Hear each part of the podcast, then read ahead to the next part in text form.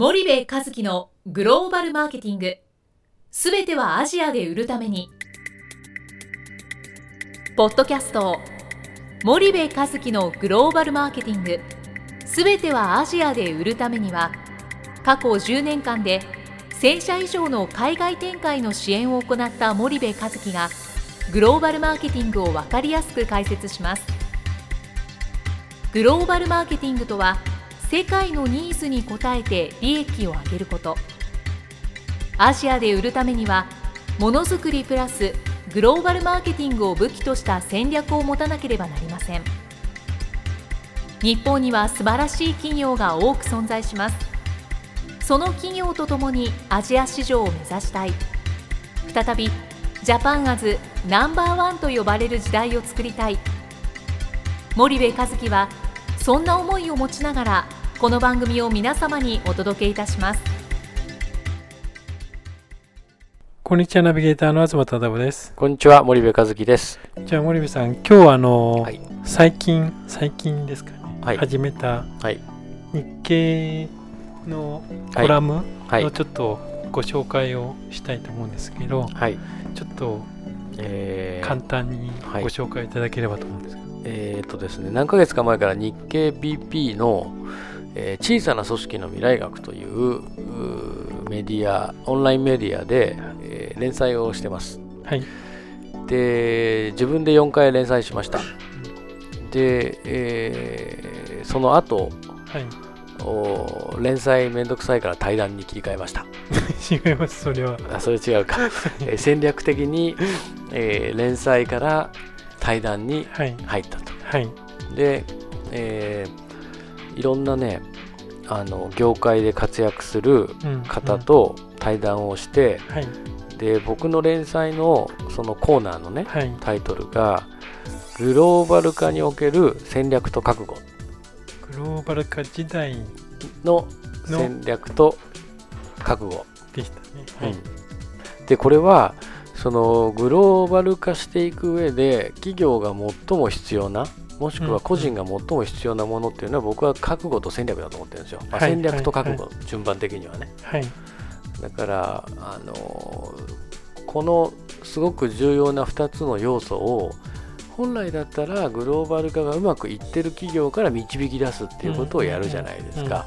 でもそれって別のあのメディア媒体でもやってるので、今回の日経 BP の小さな組織の未来学の中では普段僕があんまり接しないような人たち、はいはいえはい。企業や個人はい。例えばアーティスト例えば、えー僕は製造業が専門だけども、はい。お小売業とかね、うんサービス業とか、うん。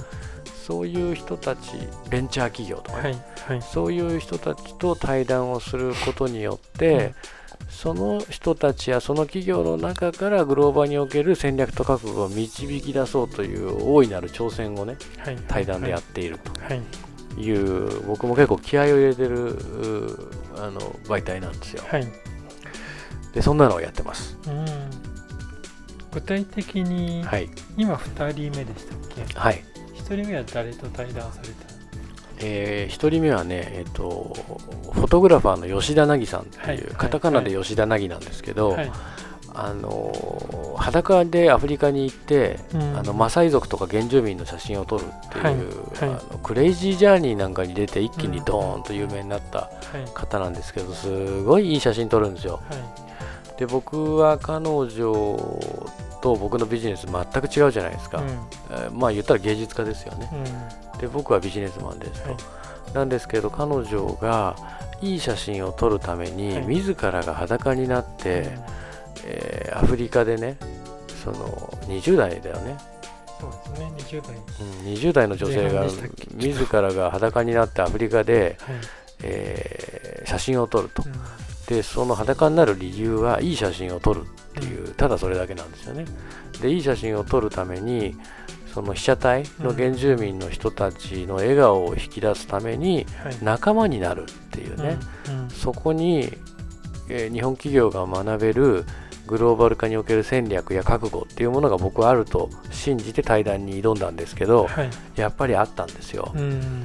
で4回のシリーズに分けてはい。先月えー公開をうんうん。しているので、うんぜひあの読んでいただきたくて、はいはい。すごくいい対談でしたね。うーん。吉野凪さんってどんな人？で、えーまあ素敵な人ですよ。はいはい。変わってます。うん。なので、なんつったらいいんだろうな、素敵に変わってる人、うん。まあ普通じゃないですよはいはいね。はい。で、天然な感じですかね。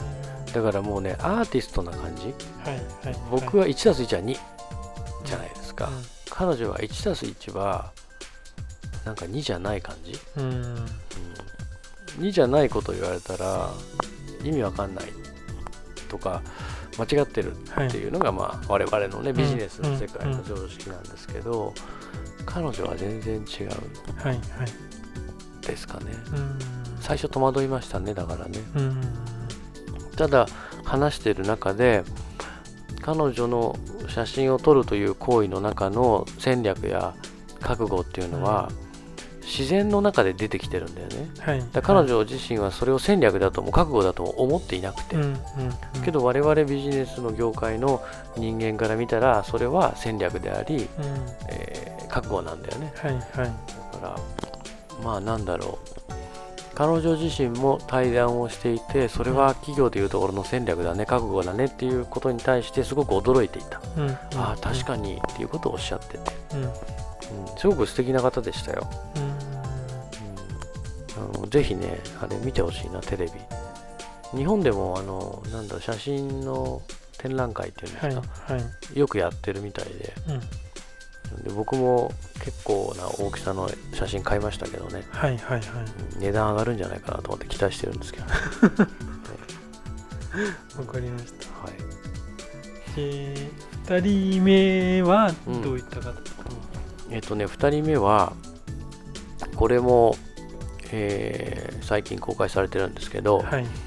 えっ、とドクターストレッチって、うんうん。あの今100店舗以上国内に店舗があるんですけそどねうん、ストレッチ専門店。はい。であのここの黒川社長っていうんですけどね、こんな正直でストイックな社長見たことないっていうような社長ではい。20代の時に7000万ぐらいの債務超過で、なんか会社普通そこまでいったら自己破産するじゃないですか、けど自己破産の仕方が分かんないから4年で返し切ってはい。それで今のドクターストレッチの前身の、えーマッサージ屋さんみたいなのを作って、でそこかららぐわーっとストレッチにあのを見出して成長していったっていう会社の社長なんですけどね、はい。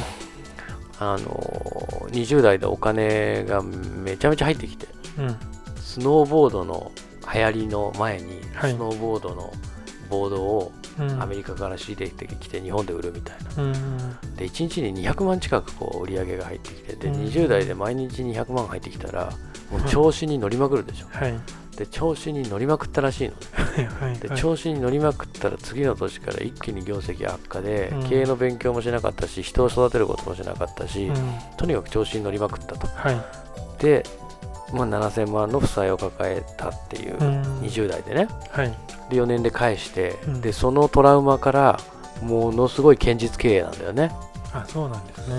それで僕もドクターストレッチ行ったことあって、はい。僕な何がストレッチだよって最初思ってたの。うん。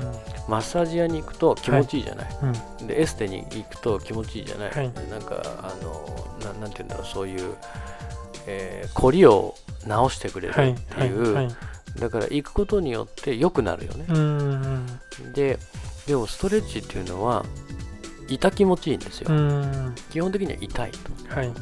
でなんでこんな痛いことをやらなきゃいけないんだって思ってたんですけど、はい。ある方から教えてもらったんだけどね、そのマッサージっていうのは悪くなった箇所をまあ良くしに行くわけじゃないですか、はい。なんですけどそもそも言ったらちゃんとストレッチを日々やっとけば肩なんて凝らないんですよ。うん。で頭なんか頭痛なんかしないんですよね、はい。だからその健康を維持するために行くのがストレッチで、はい。ええー不健康になった時に行くのがマッサージみたいな。はいはいだはからストレッチさえしてたら凝らないと。以来僕はドクターストレッチに行き始めてから肩こりがなくなっちゃった。はいはいでものすごく体が柔らかくなって、うん。あ人間の体に必要なのって凝った箇所を揉むっていう行為が僕は一生必要だと思ってね、はいはい。週に2回接骨院通ってたじゃないですか、でなんなら凝りがひどい時には針まで打ってたと。はい。けどストレッチをしてたらあと多少の運動うん。もう凝らなくなったんですようんね、うん。だからうわすごいなドクターストレッチってってまあ思ったんですけどね、はい。まあドクターストレッチというか黒川社長の話だね。でその黒川社長と対談をした。わかりました。じゃあちょっと黒川社長との対談内容ははい。次回に時間が来ましたので、はい。したいと思います。はい。森部さんありがとうございました。はいありがとうございました。本日のポッドキャストはいかがでしたか？番組では森部和樹への質問をお待ちしております。ご質問は podcast アットマーク spydergrp.com ポッドキャストアットマークスパイダー grp.com までお申し込みください。たくさんのご質問をお待ちしております。それではまた次回お目にかかりましょう。